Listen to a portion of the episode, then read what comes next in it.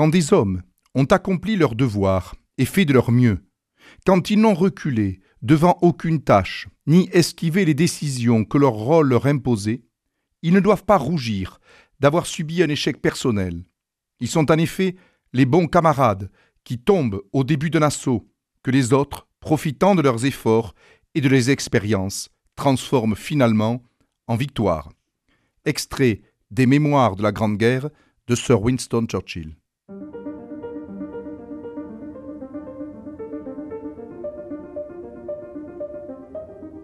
Les fenêtres de l'histoire avec Philippe Foreau.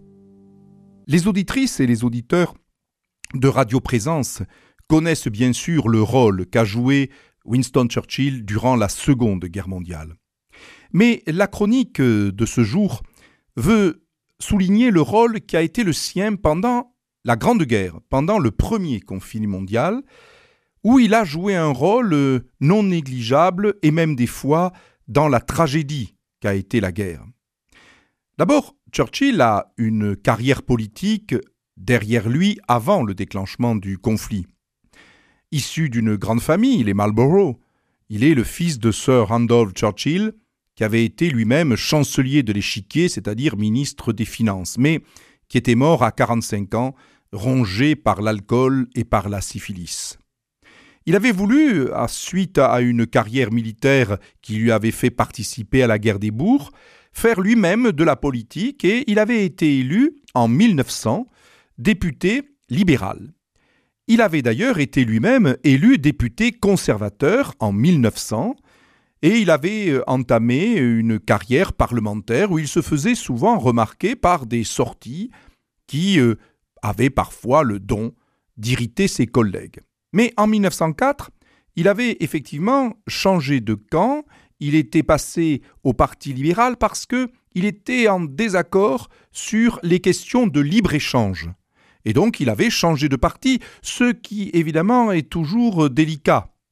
Euh, ce qui n'avait pas quand même trop handicapé son, sa carrière politique, dans la mesure où euh, il avait pu être nommé en 1910 Home Secretary, c'est-à-dire ministre de l'Intérieur, et surtout en 1911, il avait obtenu un poste prestigieux dans le cabinet britannique, puisqu'il avait été nommé Premier Lord de l'Amirauté, c'est-à-dire responsable de la puissante flotte britannique. Et à ce poste, il s'était fait remarquer par une activité indéniable. Il avait accéléré la construction de cuirassés britanniques parce qu'il était extrêmement inquiet par la politique maritime de l'Empire allemand. Il avait également euh, euh, remplacé le charbon par le mazout, estimant que les flottes modernes ne devaient plus dépendre du charbon mais bien du, mazout. Euh, et il avait d'ailleurs essayé de réfléchir à un corps aérien qui pourrait éventuellement un jour participer aux efforts militaires aux côtés de la Royal Navy. C'est donc à ce poste important premier lord de l'amirauté, qu'on le retrouve au moment du déclenchement de la Première Guerre mondiale. Sa grande idée, qu'il va mûrir à la fin de l'année 1914 et au tout début de l'année 1915, c'est d'essayer de frapper l'Empire ottoman, car l'Empire ottoman euh, était entré dans la guerre aux côtés de l'Allemagne et de l'Autriche-Hongrie. C'est le 13 janvier 1915, donc, qu'il soumet ce qu'on va appeler le projet Dardanelles au Conseil de guerre britannique. En fait, son idée, c'est de débarquer des troupes dans la zone des détroits, dans la zone des Dardanelles, pour pouvoir, d'une part, bloquer véritablement tout projet maritime turc dans la zone d'Istanbul, et faciliter, qui plus est, euh, les relations avec la Russie par la mer Noire. Cette euh, idée, ce projet militaire, comporte indéniablement euh, des traits de génie, mais aussi quelques incertitudes, en particulier sur la capacité qu'auront les Turcs de défendre les détroits.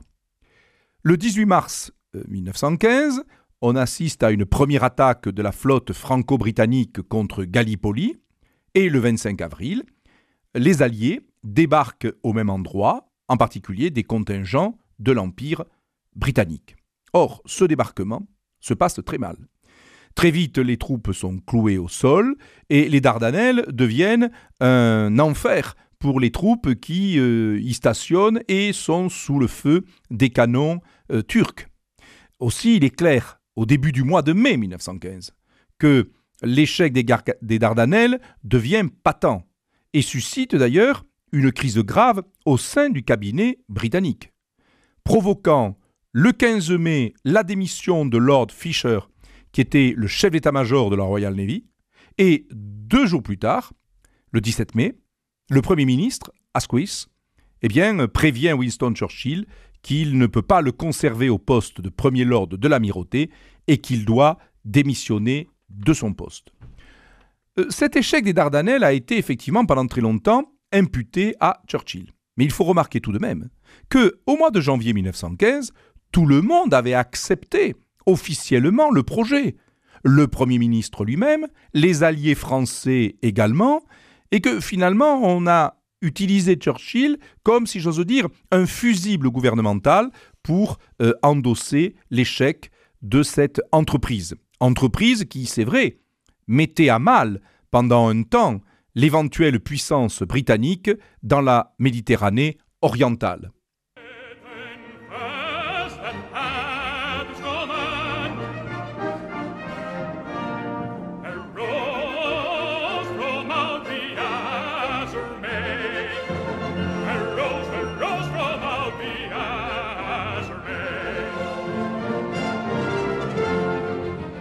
es vos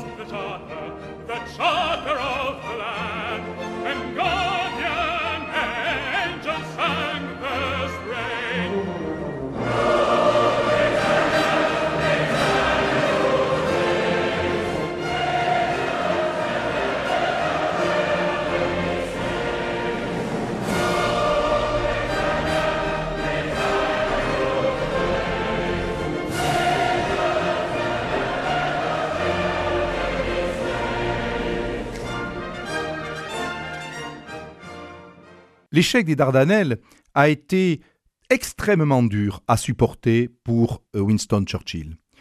Son épouse Clémentine a d'ailleurs témoigné à Martin Gilbert, qui fut un des premiers biographes euh, du grand homme d'État britannique, euh, de cet état d'esprit. Elle lui a dit Les Dardanelles l'ont hanté toute sa vie. Il y avait toujours cru. Quand il a quitté l'amirauté, il se croyait fini. Il lui apparaissait impossible d'être un jour rappelé au gouvernement. Je me disais qu'il ne surmonterait jamais l'épreuve, j'ai cru qu'il allait mourir de chagrin. Suite à sa démission, le Premier ministre euh, Asquith va lui proposer une voie de garage, un poste de seconde zone. Il est effectivement nommé le 25 mai 1915 dans le gouvernement comme euh, chancelier du duché de Lancastre, autant dire un placard doré. Et il s'ennuie il se sent totalement inutile. C'est d'ailleurs à ce moment-là qu'il commence à peindre et qu'il découvre les joies de l'art pictural qui vont l'accompagner quasiment jusqu'à la fin de sa vie. Mais l'inutilité dans laquelle il vit le perturbe. Aussi décide-t-il de lui-même de démissionner le 11 novembre 1915 du gouvernement et il demande à rejoindre le front français. Il veut être sur le front il veut être au plus près des événements qui se passent dans le nord de la France. Le 20 novembre, lui qui est encore bien sûr député, il est affecté comme major au grenadier de la garde et il monte en première ligne. Et il va avoir, à ce moment-là, à la fin du mois de novembre, la première expérience des tranchées. Euh, d'autre part, on va le nommer tout de même à d'autres postes, mais toujours en première ligne. Le 1er janvier 1916, il est nommé chef du 6e bataillon du Royal Scott Fusilier, avec le rang de lieutenant-colonel. Il se bat à la fin du mois de janvier 1916 dans les tranchées de Plocksteed, près de la frontière belge. Il retourne en Angleterre quelques dix jours pendant le mois de mars, mais retourne au front et il va euh, se battre à nouveau jusqu'au 7 mai. Et le 7 mai, à la demande euh, du cabinet britannique, eh bien, il va quitter le front et il va rejoindre le Parlement. Et l'idée euh, du Premier ministre euh, Lloyd George, qui est devenu le locataire du 10 Downing Street en décembre 1916, c'est finalement de d'utiliser les capacités formidables, l'énergie extraordinaire de ce Winston Churchill, qui certes a connu l'échec des Dardanelles, mais il n'était pas le seul. Aussi, le 17 juillet 1917, il est nommé ministre des munitions dans le gouvernement que dirige le Gallois Lloyd George, David Lloyd George. Euh, il va déployer une énergie formidable pour euh, renforcer en particulier l'artillerie et développer une nouvelle arme auquel il avait songé pendant les années qui précédaient 1914, le char. Il va effectivement pousser à la construction de ces engins qu'il croit pouvoir être décisifs, en tout cas importants, sur le front français. Le 8 août 1918, il vient d'ailleurs assister à une attaque de la 4e armée britannique appuyée par 72 chars. Bien sûr, euh, il est un des artisans de l'effort britannique pendant la Grande Guerre. Euh, sa carrière n'est pas terminée, mais il est encore marqué à la fin de la guerre par euh, l'échec des Dardanelles, même si il a retrouvé un lustre politique à la tête du ministère des Munitions. Juste après la guerre, il continue une carrière brillante puisqu'il sera nommé en janvier 1919 secrétaire d'État à la guerre et à l'air, puis on lui confiera le poste euh, de ministre des colonies. Il est donc dit que ce Winston Churchill n'avait pas encore totalement fini sa carrière politique à la fin de la Grande Guerre.